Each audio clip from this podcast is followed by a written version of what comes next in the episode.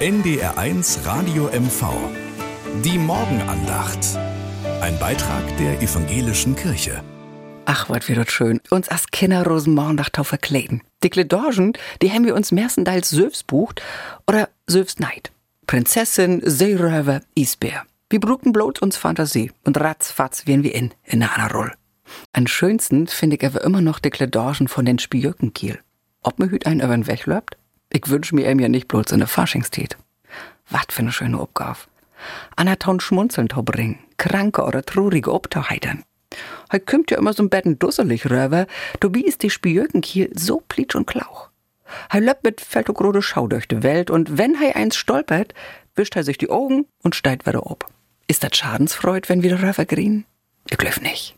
Wir können an Gaut liegen und vollen mit em. An liebsten mach ich sie ne wunderbare Mischung gut, sie kein Korb mocken und liegers ne Lösung finden, wenn wieder wat scheif gorn is. Jichtenswo fällt einem immer wat afsünderlichet in. Und dat geht wieder. Ich kann twos keine Blaum und ein Hauttövern, so as hei, aber von sin Vertrugen kann ich mir nicht schief abschneiden. In der Bibel heit dit Vertrugen Tauversicht. Gott bringt die Wetter ob de Bein.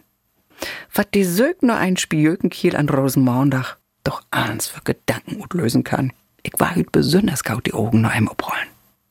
Das wären Gedanken von Christine Oberlin und Bötschow. Herzlichen Dank.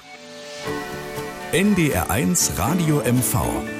Die Morgenandacht. Ein Beitrag der evangelischen Kirche.